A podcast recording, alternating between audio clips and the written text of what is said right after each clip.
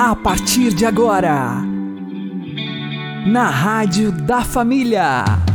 Abre, Senhor, os meus olhos com o seu poder.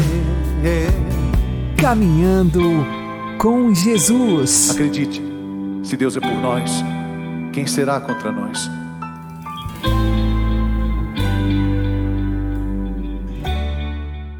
Olá, meu querido irmão e minha querida irmã, ouvintes da Rádio Regional Esperança e também aqueles que nos ouvem pelo YouTube e Spotify. Eu sou João Cláudio e este é o programa Caminhando com Jesus. E vamos caminhar com Jesus em nome do Pai, do Filho e do Espírito Santo. Amém. Inspirai, ó Senhor, as nossas ações e ajudai-nos a realizá-las, para que em vós comece e para vós termine tudo aquilo que fizermos. Por Cristo, Senhor nosso. Amém. Santíssima Virgem Maria, Mãe de Deus, rogai por nós. Castíssimo São José, patrono da Igreja, rogai por nós. Temos que viver 100% do nosso tempo e do nosso ser como cristãos. Vamos aprender com o Padre Léo. Deus tem pressa. Completou-se o tempo.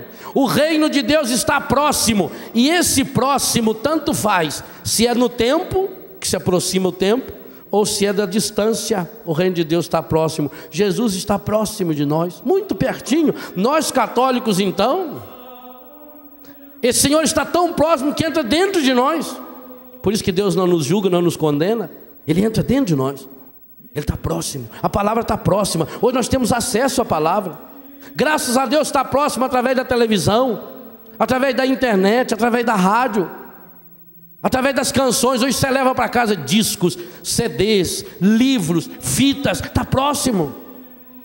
Deus está nos falando e nós estamos tendo condições de ouvir esse Deus falando. Mas quando chega na hora de cada um se perguntar: o que eu preciso mudar? Esse é o passo que nós precisamos dar. E eu digo a você, meu irmão, eu digo a você, minha irmã, comece a dar esse passo. Tenha coragem de hoje, diante dessa palavra do Senhor, diante desse encontro, e por isso que é importante, é necessário, absolutamente é fundamental esse encontro pessoal com o Senhor. Por isso que às vezes eu desconfio da nossa fé nesse sentido. Será que de fato nós temos a, a coerência interior que possa se refletir numa coerência exterior daquilo que nós somos? Será que eu tenho 100% do tempo coerência e convicção e vivo por essa coerência da convicção que eu deveria ter como padre? Às vezes, a única chance que uma pessoa tem de chegar no Evangelho é através de você ou de mim. E o que ela recebeu de nós? Você vive 100% do seu tempo como cristão? Pode dizer isso sossegado? Não, eu tenho consciência de que eu faço 100%, o meu dízimo é 100%. Ora, se não é, nós precisamos voltar para esse Deus e ser 100%. Deus não aceita 10%, 15%, 10% é dízimo do Antigo Testamento. É 100%. Jesus diz: é tudo, tudo. Eu não posso gastar um centavo do meu dinheiro, um milésimo do meu tempo, se for contrário à graça de Deus e Evangelho. Convertei-vos e crede no Evangelho que está próximo significa passar a pensar como o Evangelho, a agir como o Evangelho, a deixar o Evangelho penetrando as, as articulações da minha história, do meu tempo, do meu ser. Mas para isso eu preciso conhecer essa palavra. Para isso eu preciso fazer uma experiência pessoal de Jesus, de um Jesus que se oferece a nós na Igreja Católica de modo palpável. Mas aí precisamos nos questionar: será que nós cremos que esse livro que nós carregamos é a palavra de Deus? Se eu creio que isso é palavra de Deus, eu tenho que devorar essa palavra, eu tenho que saber de cor essa palavra. Eu tenho que saborear essa palavra. A Bíblia diz muito claro: dia e noite, o tempo todo. Quando seu filho perguntar por que as coisas não vão bem, diga-lhe: Nós fomos escravos no Egito, nosso Deus nos libertou, mas nós não fomos fiéis a Ele. Eu sou o Senhor que te tirei do Egito. para nós, o que será que ele vai falar? Eu sou o Senhor que te tirei da droga. Eu sou o Senhor que te tirei do álcool. Eu sou o Senhor que te libertei da novela. Eu sou o Senhor que te libertei do modismo. Eu sou o Senhor que te libertei da fofoca. De quantas coisas o Senhor já nos libertou? Enquanto cada um de nós não perceber que pelos pecados que nós já cometemos, nós mereceríamos a morte. Então eu creio que isso aí é palavra de Deus, ou eu creio que isso é um livro a mais. Então alguma coisa, alguma dessas coisas eu obedeço, e essas outras que está aí?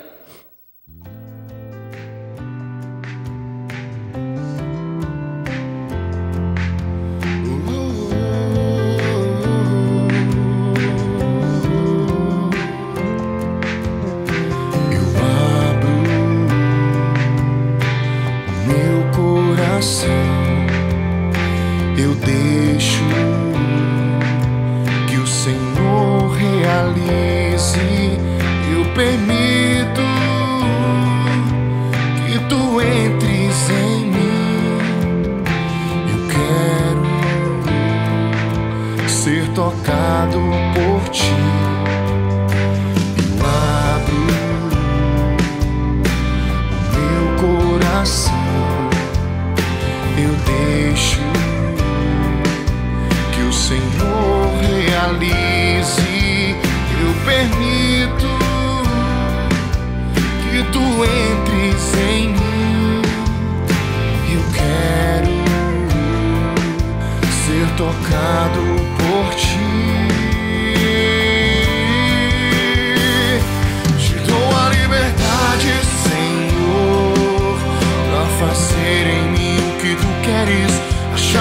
meu coração eu entrego em tuas mãos.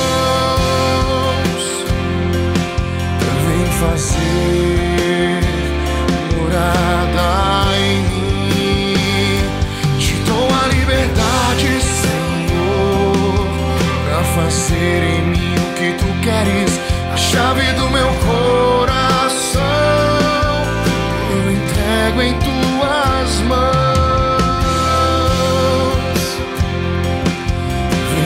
você, morada.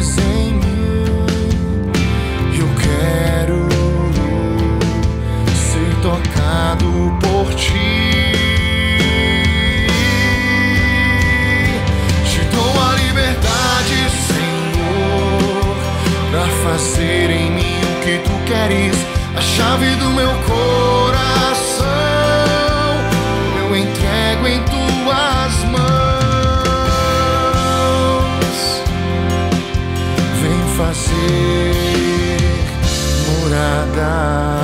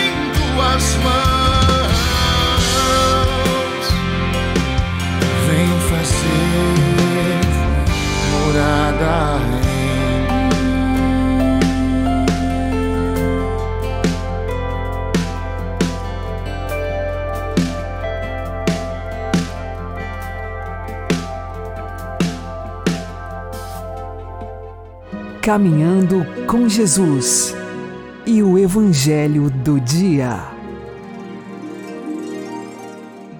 O Senhor esteja conosco, Ele está no meio de nós. Anúncio do Evangelho de Jesus Cristo segundo Mateus. Glória a vós, Senhor.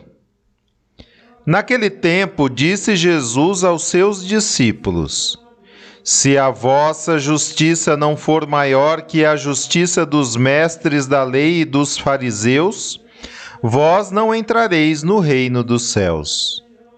Vós ouvistes o que foi dito aos antigos: Não matarás. Quem matar será condenado pelo tribunal. Eu, porém, vos digo: todo aquele que se encoleriza com seu irmão será réu em juízo. Quem disser ao seu irmão, patife, será condenado pelo tribunal. Quem chamar o irmão de tolo será condenado ao fogo do inferno. Portanto, quando tu estiveres levando a tua oferta para o altar, e ali te lembrares de que teu irmão tem alguma coisa contra ti, Deixa a tua oferta ali diante do altar e vai primeiro reconciliar-te com o teu irmão. Só então vai apresentar a tua oferta. Procura reconciliar-te com teu adversário enquanto caminha contigo para o tribunal. Senão o adversário te entregará ao juiz, o juiz te entregará ao oficial de justiça e tu serás jogado na prisão. Em verdade eu te digo: dali não sairás, enquanto não pagares o último centavo.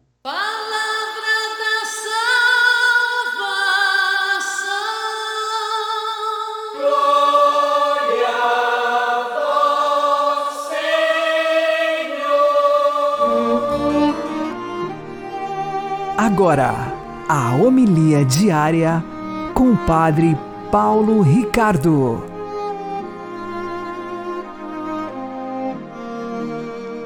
No Evangelho de hoje, Jesus nos ensina a conter a ira em nossos corações. O visto que foi dito, não matarás. Eu, porém, vos digo: quem dizer, disser a um seu irmão tolo, estulto, esse será passível de juízo. O que é que Jesus quer dizer com isto tudo? Bom, em primeiro lugar, nós temos que entender que existe em nós, como dom de Deus, uma faculdade de irascibilidade. Nós nos irritamos. E isso é uma coisa que está presente no mundo animal. Né? Ou seja, nós temos desejos. Os nossos desejos, porém, podem encontrar algo que impede, é um empecilho, e então suscita a raiva. É exatamente isso. Se você vê que você perde a paciência com facilidade, que você está sempre irritado, se pergunte qual é o seu desejo. Ou seja, as pessoas não conseguem enxergar isso, mas é importante ver que dentro de nós existe uma espécie de criança mimada que diz: Seja feita a minha vontade, assim na terra como no céu. Ou seja, o que eu desejo mas o que eu desejo nem sempre é justo. E, mesmo que fosse justo, nem sempre é possível alcançar. Então, nós temos que refrear a nossa ira. Por quê? Porque a nossa ira está escondendo dentro de nós, na realidade, uma espécie de desordem em que nós queremos ser Deus. Seja feita a nossa vontade. Mas, além disso, a ira se torna ainda mais grave quando ela tem como objeto o nosso irmão, ou seja, quando nós começamos a desejar o mal para o nosso irmão. Então, é a realidade da malevolência, ou seja, eu quero o mal, eu desejo o mal. Então, quando eu, consciente, deliberadamente, desejo o mal para o meu irmão, ali eu estou cometendo um pecado grave, um pecado mortal. De tal forma que, se eu simplesmente eh, me irrito e perco a paciência, isto é uma desordem ou talvez no máximo um pecado venial, mas não um pecado mortal. Eu simplesmente perdi a paciência. Eu simplesmente mostro que dentro de mim existe uma desordem. Mas se eu quero, eu desejo o mal para uma pessoa, então ali eu estou cometendo um pecado mortal. E é contra isto que Jesus se opõe. Aqui vem a pergunta, mas então Jesus está dizendo assim: que se eu falar um palavrão contra o meu irmão, eu vou para o inferno? Bom, São João Crisóstomo responde dizendo que é evidente que não. Não é esta a intenção de Jesus, também porque o próprio Jesus usa xingamentos. O próprio Jesus diz para os fariseus que eles são a raça de víboras, ou aos discípulos de Emaús, ele diz que eles são tardos de coração, ou seja, são tolos e que têm dificuldade de crer, são lentos. São Paulo, por exemplo, chama os Gálatas de estultos. Então quer dizer que São Paulo está na geena? Não. É que nós devemos é, entender que às vezes é possível, sim, usar palavras fortes quando estas palavras fortes são dirigidas ao irmão por caridade, ou seja, para acordá-lo, para dizer como uma pessoa que vê, sei lá, o seu filho sonâmbulo caminhando na direção de um abismo, ele tenta acordar o filho, mas o filho não acorda de jeito nenhum, então ele dá uns tapas na cara daquele filho, mas não é por ódio, é por pura caridade, para acordá-lo, para que ele não caia no abismo. Assim também, nós podemos usar, às vezes, palavras duras e fortes para acordar pessoas que estão se perdendo. Mas tem que ser por caridade, por amor e não por ódio. Sofrerá o juízo e será jogado na geena aquele que, cometendo o pecado mortal, deseja o mal ao irmão simplesmente pelo mal. Mas aquele que deseja, por caridade, que o seu irmão passe por alguma tribulação para que ele acorde, para que ele se converta, este, este na verdade tem o seu coração configurado a Deus, que é lento para se irar, mas quando realiza algum ato de ira, o faz por sua infinita misericórdia, porque também a ira é uma forma de Deus nos amar. Deus abençoe você. Em nome do Pai, do Filho e do Espírito Santo. Amém.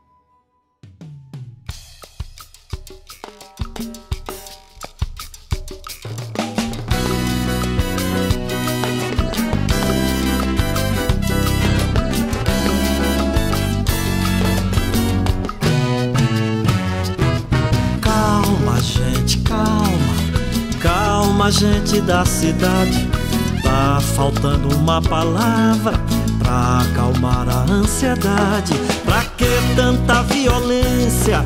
Pra que tanta estupidez? O gatilho está armado, todo mundo tá com medo. Tá faltando uma palavra pra desarmar a insensatez.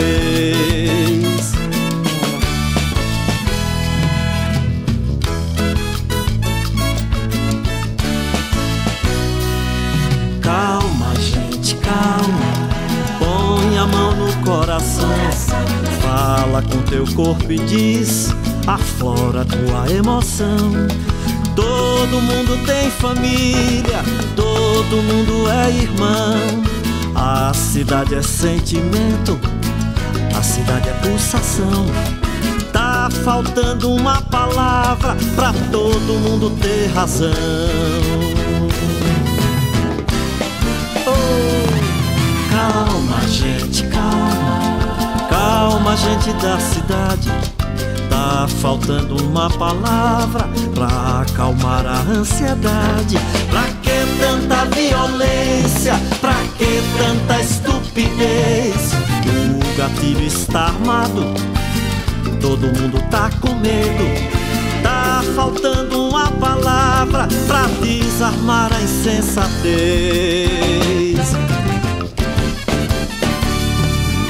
Calma, gente, calma. Põe a mão no coração. Fala com teu corpo e diz: aflora tua emoção. Todo mundo tem família, todo mundo é irmão. A cidade é sentimento, a cidade é pulsação. Tá faltando uma palavra pra todo mundo ter razão.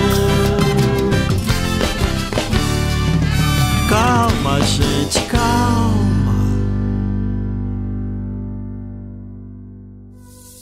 Agora você ouve o Catecismo da Igreja Católica. Os crentes que respondem à palavra de Deus e se tornam membros do corpo de Cristo ficam estreitamente unidos a Cristo. Neste corpo, a vida de Cristo difunde-se nos crentes unidos pelos sacramentos, de um modo misterioso e real, a Cristo sofredor e glorificado. Isto verifica-se particularmente no batismo que nos une à morte e ressurreição de Cristo, e na Eucaristia, pela qual, participando realmente do corpo de Cristo, somos elevados à comunhão com Ele e entre nós.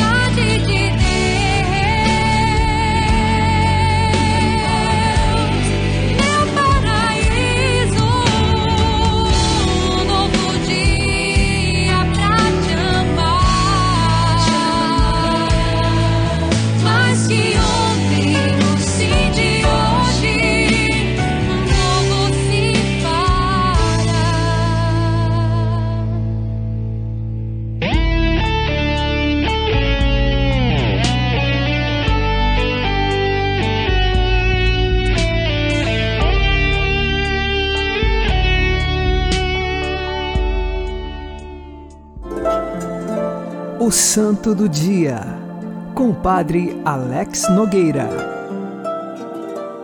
No dia 9 de junho, nós celebramos São José de Anchieta. Ele nasceu nas Ilhas Canárias no ano de 1534. Ele vinha de uma família com títulos de nobreza, fez parte de seus estudos com os irmãos dominicanos, tinha grandes desenvolvimentos à vida intelectual era poeta, gostava de gramática, conhecia línguas e, diante dessa circunstância, trazia no coração também a admiração por São Francisco Xavier, o grande santo missionário, principalmente do território das Índias.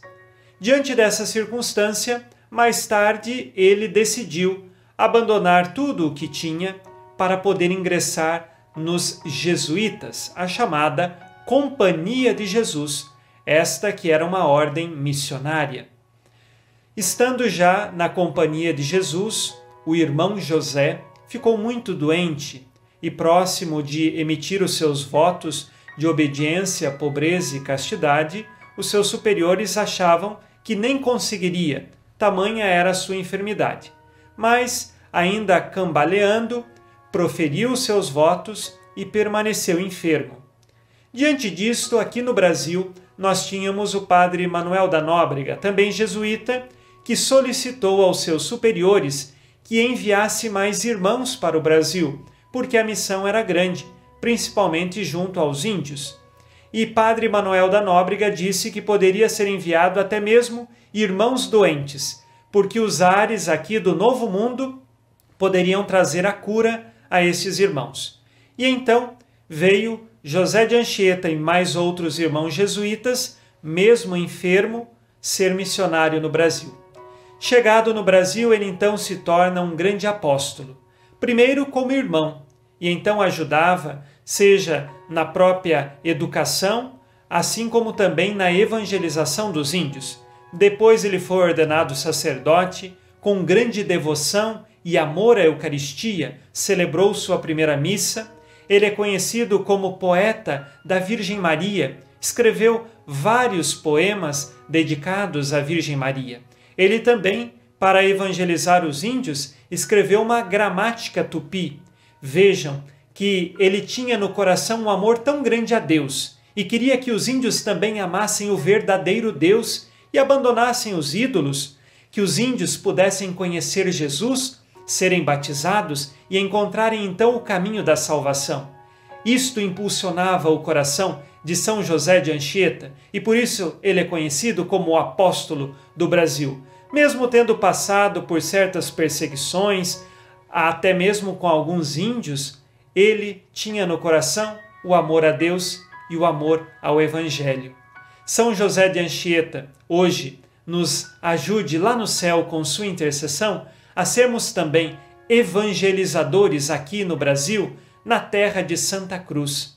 São José de Anchieta, ele também protegia os índios contra a escravidão que muitos que vinham às terras aqui do Brasil queriam sucesso fácil e também a escravidão dos índios. São José de Anchieta protegia os índios, os evangelizava e fazia com que eles também se reunissem para serem bem instruídos e se protegessem.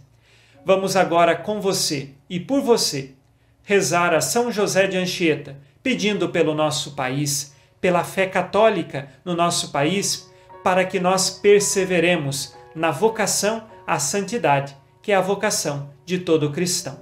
São José de Anchieta, rogai por nós.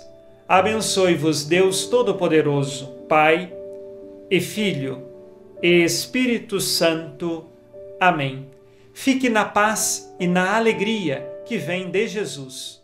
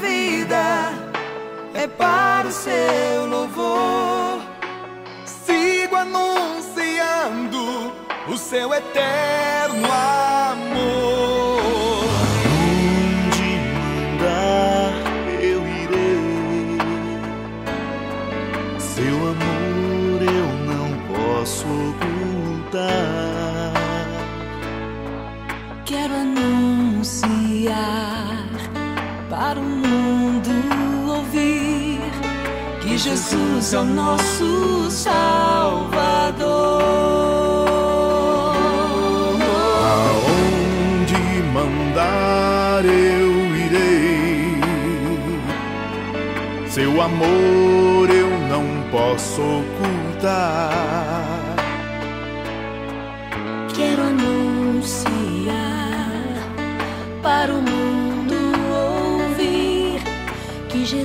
É o nosso Salvador.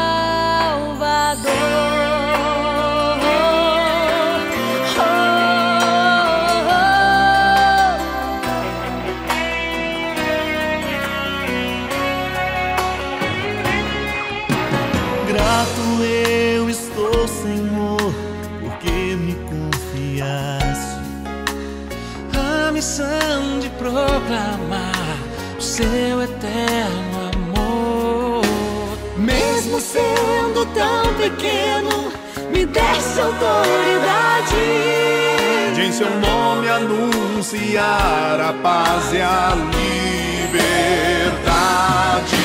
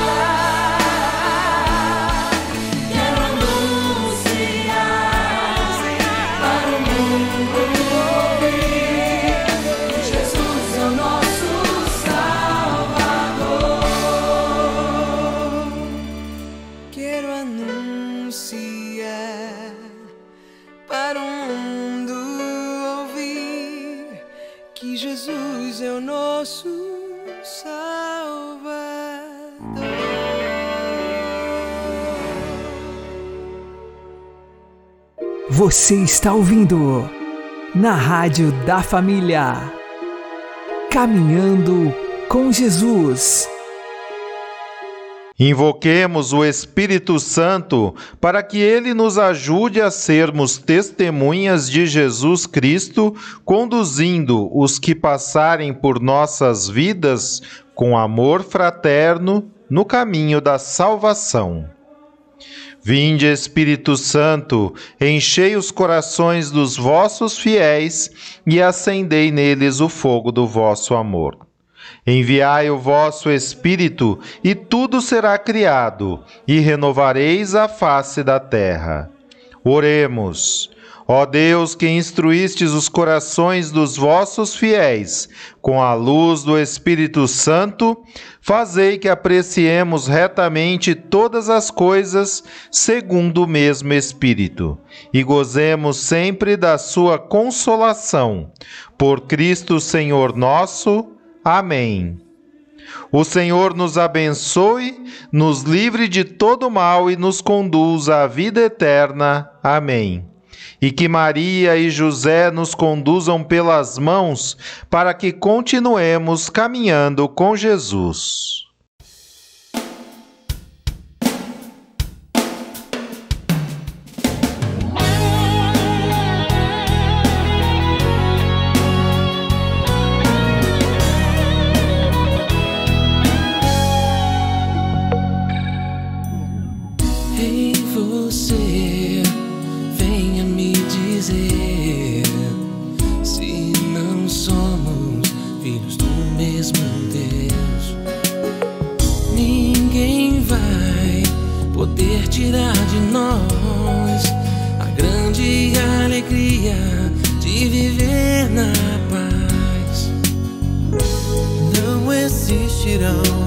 quedas no caminho que irão nos derrubar. Na mesma direção seremos um para caminhar, filhos de um mesmo Pai que nos ama e nos ensina a perdoar.